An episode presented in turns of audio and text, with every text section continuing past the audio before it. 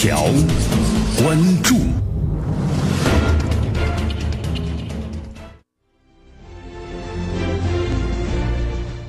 好，大事件细解读，头条关注，欢迎大家呢继续锁定绵阳广播电视台九十六点七啊，故事频率。呃，现在呢，随着国家网信办、还有国家工商总局、国家卫计委呢是联合入驻百度调查呢魏则西事件，同时国家卫计委还有中央军委的后勤保障部卫生局、武警部队的后勤部卫生局联合调查呢武警北京市总队第二医院。那么现在呢，隐藏在这个互联网巨头还公立医院背后的。中国民营医院的第一军团的莆田系，现在是浮出了水面。而且这两天呢，受政策利空影响，那么五月三号呢，莆田系上市公司在港股和 A 股纷纷的大跌。那么今天呢，咱们头条关注就来关注一下这些上市公司背后的大金主。公司的官网显示啊，这个华夏医疗的董事会主席呢，就是温国亮。在企业管理呢，包括咱们中国这个保健呢，还有环保行业，就是拥有超过二十年的经验，就做这行二十年了。他是和这个莆田系四大家族同辈的，香港的莆田商会的会长也是，啊，同辈的。那么在零八年以后啊，这家民营的医疗机构集团呢，陆续收购了珠海的九龙医院，还有重庆的爱德华医院，以及嘉兴的曙光医院，啊，等等等等，非常多。但是呢，这只早在二零零二年就上市的港股，如今啊，就面临着盘价呢暴跌超过百分之十的窘境。咱们来看一下啊，在这个零七年七月二十四号的时候呢，新亚伙伴投资作为是华夏医疗的策略合作伙伴，当时入股呢是百分之十五点六。那么这家机构呀非常神秘，就说你要在外面寻找它的资料，能查到的很少很少。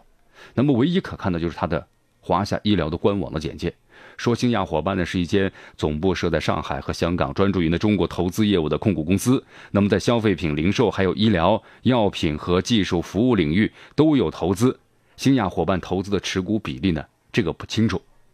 呃，到了这二零一五年六月份的时候啊，华夏医疗的股东名单出现了新希望集团及其董事长刘永好，包括他的夫人李薇、女儿刘畅。那么改革开放以来啊，就是第一代企业家刘永好其家族呢，其实。已经成为实际控制的公司，那么共计持有呢上市公司发行股份总数的二十点六六，这个持股比例啊，仅仅比这个公司的董事长翁国亮少一点。好，咱们再来看一下这个和美医疗控股有限公司啊，这家公司的创始人呢，董事局主席啊叫林玉明，他自称是莆田系的二代了，从九六年开始呢就从事这个医疗器械贸易。零三年开设第一家医院，咱们到现在为止的话呀，在北京、深圳、重庆、武汉、广州、贵阳、福建等地啊，开设十一家高中端的妇女儿童医院。一五年七月七号，和美医疗在香港的证交所呢是 IPO，发行价是七点五就挂牌上市了。呃，截止这个五月三号收盘的时候，已经是跌破了发行价，是五点八元。所以说，大家看一看啊，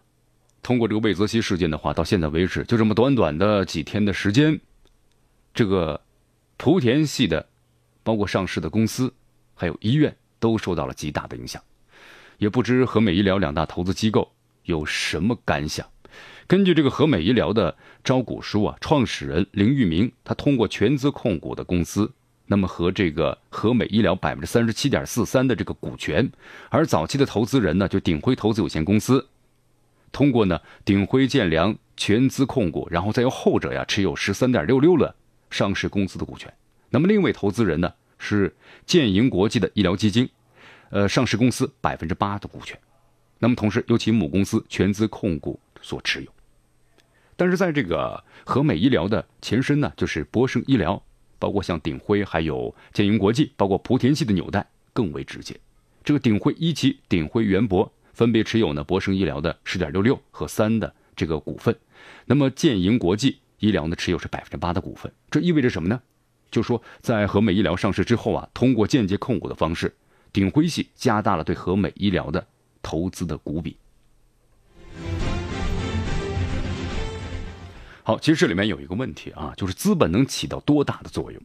林玉明在接受创业家采访时说了这么一段话，他说：“这个引进资本是为了通过外力来推动的行业发展。资本进来之前，我们有八家医院，现在有三十家了。从数量来说，是全国最大的专科连锁的机构。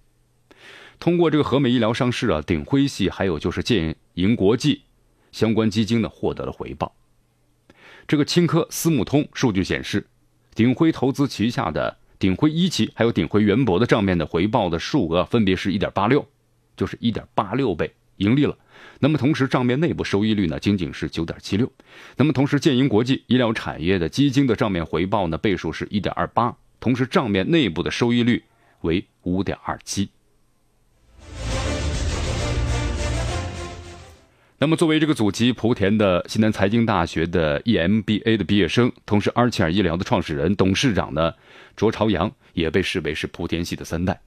早在二零一零年的时候，二零一零年九月份，成都安琪尔妇产科医院成功的引入了鼎晖投资和青科创投，筹资是一亿元人民币。那么时隔一年之后啊，这个鼎晖创投呢又单独在 A 股投资安琪尔医疗，金额呢不小。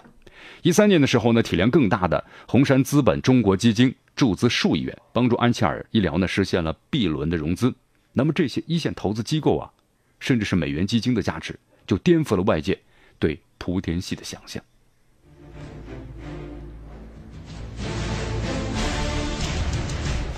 根据了解呢，在安琪尔医疗的几个投资当中啊，像这个红杉资本，它创始于是一九七二年，通投资啊是通过对这个苹果电脑、还有思科、甲骨文、雅虎、谷歌，都是世界的很知名的企业。那么红杉资本呢所投资的公司总市值超过美国这个纳斯达克市场总价值的百分之十。红杉资本呢，中国基金在零五年创立，在医疗行业进行的投资的中国公司包括有贝达药业、北大、国际康复医疗等等等等等等。那么同为美元基金的鼎晖投资呢，是投资了华住酒店、还有江西赛维、协鑫光伏等等。那么当时都是红极一时的公司。在医疗板块的话呢，有这个康辉医疗，还有伊美尔整形，还有嘉华利康等等的这个他经济的板块。包括呢，像医疗器材供应商，这个万瑞飞鸿。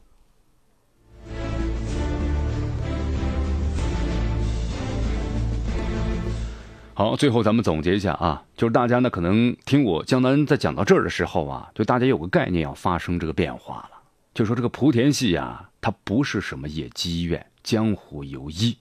就大家明白这个意思了吧？它不是几个人好像